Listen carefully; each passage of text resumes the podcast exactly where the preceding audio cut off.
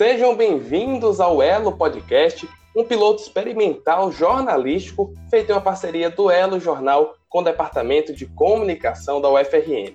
Eu sou Luiz Gustavo e hoje estou com meu amigo Matheus Fernandes. Seja muito bem-vindo, Matheus. Oi, Luiz Gustavo, aos leitores do Elo Jornal e agora também aos ouvintes do Elo Podcast. É um prazer estar aqui contigo para comentar e falar sobre um assunto muito importante, né, Luiz? É isso mesmo, Matheus. Hoje o nosso papo é sobre a situação da população de rua durante a pandemia em Natal, um assunto bastante importante e necessário a ser discutido. Matheus, a gente sabe que as pessoas em situação de rua têm mais dificuldade para ter acesso à higiene, à água, à alimentação, e durante a pandemia esse problema foi agravado. No estudo População em Situação de Rua em Tempos de Pandemia, o levantamento de medidas municipais emergenciais, feito pelo Instituto de Pesquisa Econômica Aplicada, IPEA, foi mapeado por meio dos sites oficiais das prefeituras as principais medidas de assistências adotadas por elas nas capitais do Nordeste e Sudeste. E o que é que esse estudo revelou, né, Luiz Gustavo? Que entre as 13 capitais dessas regiões, as ações mais reportadas foram abrigamento, 12 vezes, higiene em 9 ocasiões e alimentação por 8 ocasiões. E só para seguir no estudo ainda, as menos frequentes foram as de centro emergenciais de serviço, apenas duas vezes, e de atividades específicas de orientação para usuários de álcool e outras drogas, pessoas com transtornos mentais e iniciativas específicas para crianças e adolescentes em situação de rua. Nesse caso, foram reportadas seis vezes. É isso mesmo. Já que em Natal, a prefeitura criou quatro novos abrigos provisórios e ampliou a estrutura do centro de referência especializado. Além da estrutura, esses abrigos contam com alimentação, equipamentos de proteção e materiais de higiene. Porém, um dos problemas é que a maioria desses centros de acolhimento e dos serviços de assistência estão localizados na zona sul da cidade, enquanto a zona norte, região mais carente, não apresenta muitos locais. Inclusive, Matheus, no início da pandemia, logo nos primeiros meses, eu fui fazer uma matéria em um desses abrigos que a prefeitura estava disponibilizando para as pessoas em situação de rua. E era realmente um, um local bastante interessante. Tinha os alojamentos, era bem organizadinho, cada família ficaria em, em um apartamento naquele prédio. E além de ter essa questão da alimentação, da higiene, desse suporte durante a pandemia, em parceria, eram em parceria com, com o Instituto, esse Instituto queria é, ressocializar as pessoas em situação de rua. Então, além de dar esse suporte, eles aproveitaram para fazer atividades lúdicas, para fazer atividades com as crianças, para fazer cursos com os adultos, para que não, eles não ficassem ali ociosos e pudessem aprender alguma coisa que eles pudessem usar futuramente. Eles, Gustavo, só a título de dimensão né, das pessoas em situação de rua aqui em Natal, de acordo com a estimativa do movimento Pop Rua, a capital potiguar tem cerca de 1.200 pessoas em situação de rua, com base na quantidade daqueles que se inscreveram em programas sociais no município em 2019. Então veja, não é um número pequeno. E é o que se chama a atenção também, né? Esses abrigos temporários foram criados durante esse período de pandemia, mesmo que é, a ideia seja abrigar aqueles mais necessitados, ele não consegue suprir toda essa demanda de uma população que está em situação vulnerável e que não é um número baixo, né?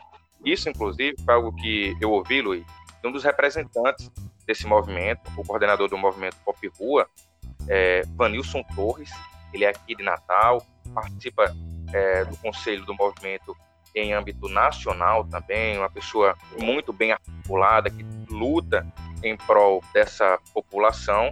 E ele me citou alguns problemas, a gente até tentou, né, Luiz, é, contatar ele para mesmo falasse, para que a gente ouvisse da voz dele todas essas questões de problemas, mas como eu falei, ele é um cara que está muito ali atuante nessas lutas a gente acabou que não conseguiu gravar é, é, essa conversa, mas, Luiz, eu participei de uma aula, ele foi convidado, uma disciplina de psicologia da UFRN, e lá eu escutei, né, ele trazer alguns questionamentos, alguns pontos durante é, esse período de pandemia que a situação, que a população em situação de rua está passando. Primeiro que ele disse que é, a pandemia só acentuou ainda mais esse problema, o problema dessa população em situação de rua já persiste ao longo de anos e décadas. Isso acho que é bom a gente também enfatizar aqui sobre essa falta de, de vagas né, para as pessoas que não conseguiu realmente atingir todo mundo. O que foi que ele sentiu falta para aquelas pessoas que continuaram nas ruas, que é o que eles tentaram, inclusive foi de instalação de, de pias, de torneiras, para que as pessoas pudessem se higienizar nas ruas da capital e que isso não foi conseguido.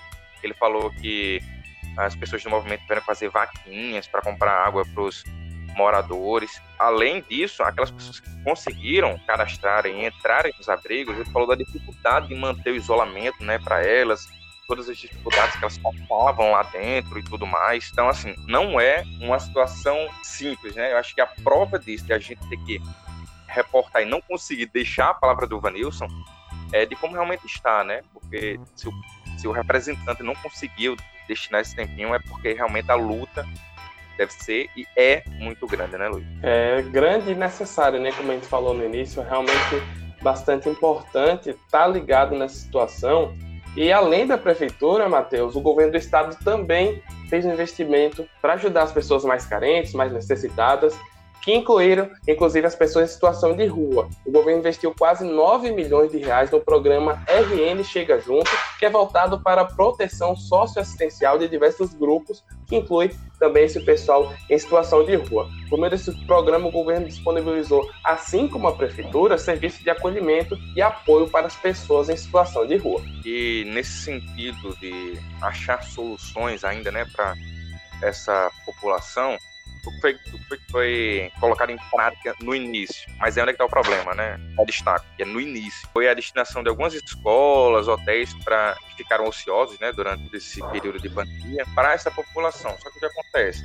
Ao passar do tempo, esses espaços eles iam ser ocupados naturalmente. Até o que o próprio Vanilson Torres, já citou ele de novo, até questionou, né? Quando tudo passa, onde é que essa onde é que toda essa gente vai, vai ser colocada, como é que vai ficar essa situação. Destacar isso também, né, que são medidas paliativas e que acabam por não resolver ainda essa situação. E só para a gente trazer aqui um detalhe, né, de uma dessas ocupações que aconteceram recentemente, foi uma envolvendo 60 famílias no antigo prédio da Faculdade de Direito da UFRN, no bairro da Ribeira, zona leste de Natal. A ocupação aconteceu no fim de outubro, só que a universidade alegou que o prédio era tombado e, além disso, oferecia riscos aos ocupantes entrou com ação na justiça para que a desocupação fosse feita, né? Essa medida foi atendida por uma juíza federal, só que houve uma reunião entre membros da ocupação, da UFRN, da OAB e também do Poder Público que resolveu por adiar, aprazar ainda mais